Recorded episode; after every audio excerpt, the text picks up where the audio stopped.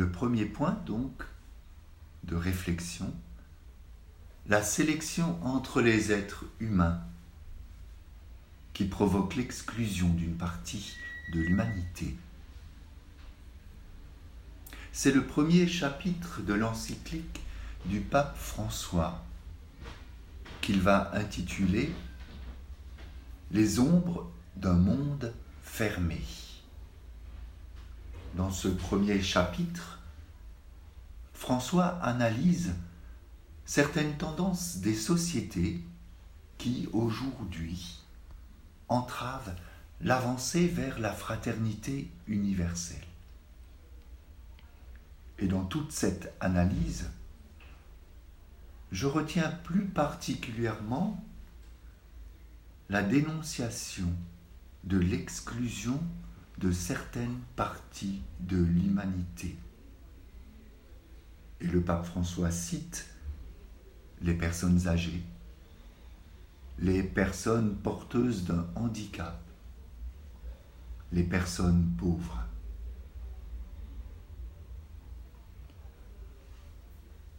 Je pense que ce point rejoint particulièrement notre pastorale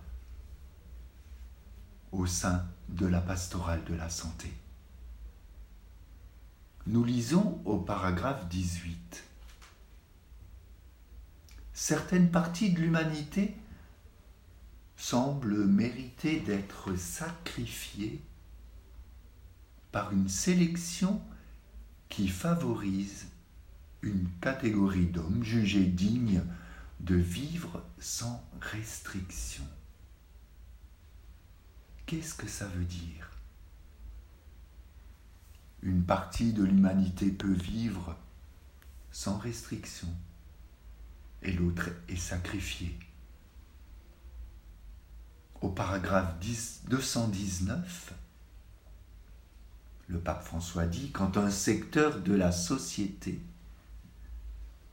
prétend profiter de tout ce qu'offre le monde, comme si les personnes pauvres n'existaient pas, cela entraîne des conséquences à un moment ou à un autre.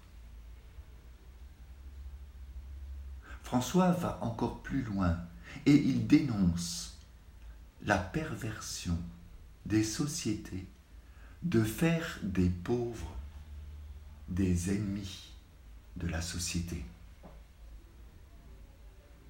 Le paragraphe 266, il y a parfois la tendance à construire délibérément des ennemis, des figures stéréotypées qui concentrent en elles-mêmes toutes les caractéristiques que la société perçoit ou interprète comme menaçantes. On retrouve la même dénonciation de l'exclusion des personnes au paragraphe 98. François insiste. Je voudrais faire mémoire de ces personnes exilées, cachées, qui sont traités comme des corps étrangers dans la société. De nombreuses personnes porteuses de handicap sentent qu'elles existent, mais sans appartenance et sans participation sociale. Empêchées d'avoir la pleine citoyenneté. François précise, l'objectif, ce n'est pas seulement de prendre soin de ces personnes, mais c'est qu'elles participent activement à la communauté sociale, civile et ecclésiale. Oui, c'est un chemin exigeant précise François, et aussi difficile, mais qui contribuera de plus en plus à former les consciences pour reconnaître que chaque individu est une personne unique et irremplaçable. Écoutons François au paragraphe 125. L'incapacité à reconnaître une dignité humaine égale pour tous conduit parfois les pays les plus développés à rêver, à se libérer du fardeau des parties les plus pauvres. Au paragraphe 222, les pauvres, les faibles, les petits sont considérés comme de vrais obstacles à une douce tranquillité égoïste. François frappe fort contre l'égoïsme, contre l'exclusion.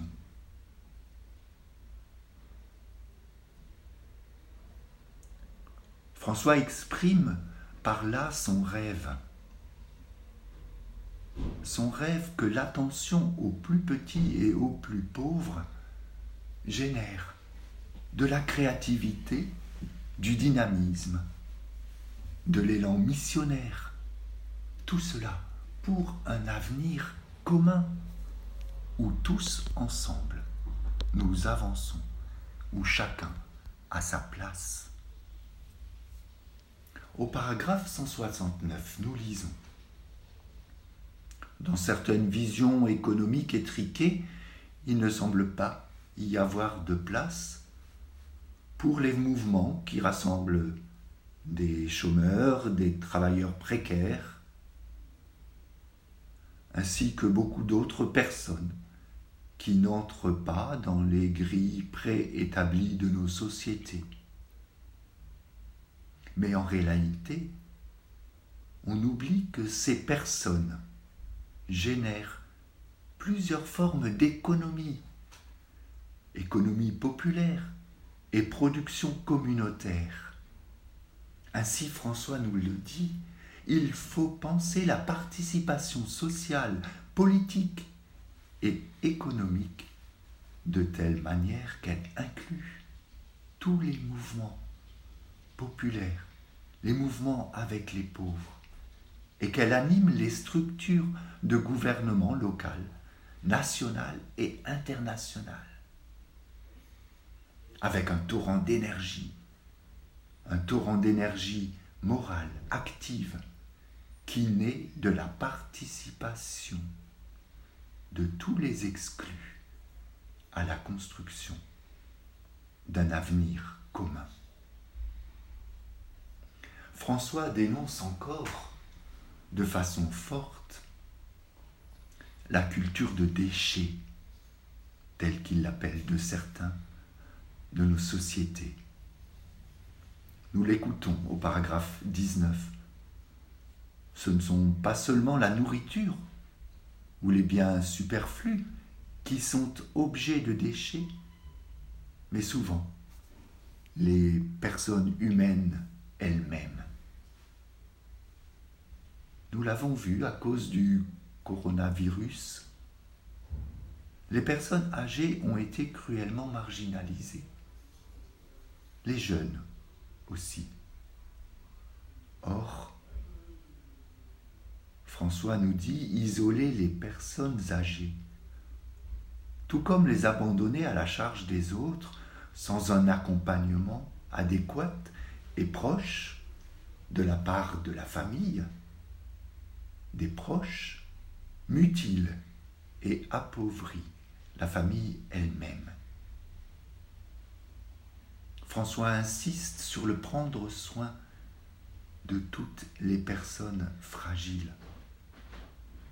Paragraphe 188. Prendre soin de la fragilité,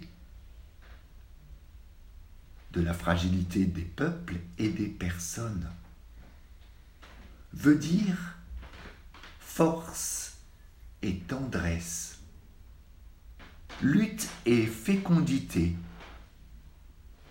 au milieu d'un modèle fonctionnaliste qui conduit inexorablement à la culture du déchet.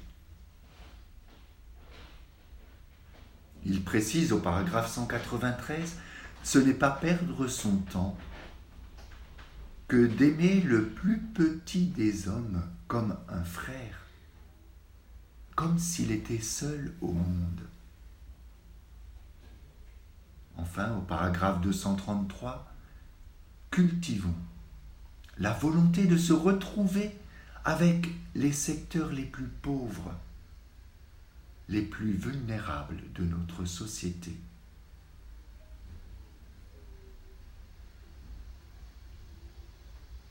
L'inclusion de tous, où chaque être humain est considéré réellement comme une sœur, un frère en humanité, est la condition nécessaire à la condition, à la construction d'un monde nouveau. François précise, paragraphe 220, aucun changement authentique, profond et durable n'est possible s'il ne se réalise à partir de toutes les cultures et principalement celle des pauvres. Il parle d'un pacte culturel, un pacte d'alliance qui rassemble toutes les cultures et qui suppose qu'on renonce à comprendre l'identité de manière monolithique, qu'on exige, qu'on respecte la diversité des cultures en ouvrant à celle-ci des voies de promotion et d'intégration sociale. On lit au paragraphe 219 Les rêves de liberté, d'égalité, de fraternité peuvent rester de pure formalité s'ils ne sont pas effectivement pour tous. Une rencontre sociale réelle mais véritablement en dialogue toutes les grandes formes culturelles qui représentent la majeure partie de la population. Et François nous dit, bien souvent les bonnes intentions ne sont pas souscrites par les secteurs les plus pauvres parce qu'elles se présentent sous un habillement culturel qui n'est pas le leur et avec lequel ils ne peuvent pas s'identifier. Ainsi, par conséquent, une alliance sociale réaliste et inclusive doit être un pacte culturel qui respecte et prenne en compte toutes les diverses visions de l'univers les diverses cultures, les divers modes de vie existant dans nos sociétés. François redit avec force le caractère sacré et la dignité de toute personne humaine. Paragraphe 207. Il nous faut cultiver le sens du respect tout être humain est sacré et inviolable, ceci en toute époque de l'histoire.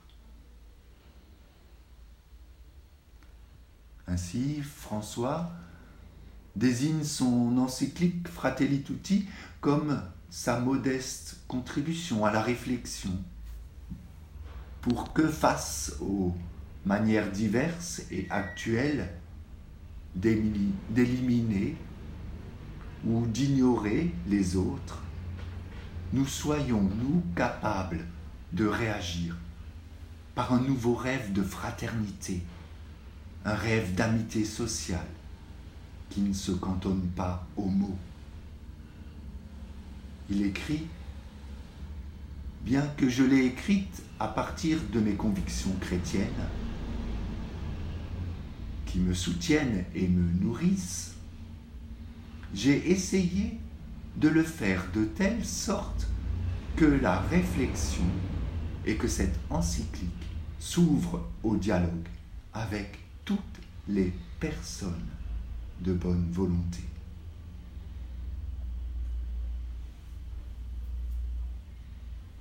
Prions. Seigneur, donne-nous d'entendre cet appel de notre pape François pour nous proposer ce mode de vie au goût de l'évangile fidèle à l'évangile. Aide-nous là où nous sommes, chacune, chacun, à lutter ensemble contre toute forme d'exclusion de quelque personne humaine que ce soit. Par ton esprit Jésus, aide-nous à lutter ensemble pour l'intégration et la participation de toutes les personnes exclues à la vie civile, politique et ecclésiale.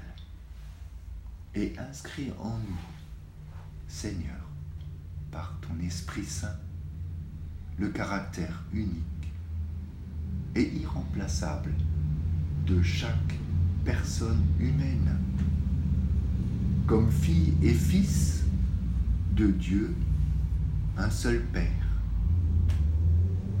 comme enfant créé à l'image, à la ressemblance de Dieu. Oui, Seigneur Jésus grave en nos cœurs le caractère sacré de toute vie. Amen.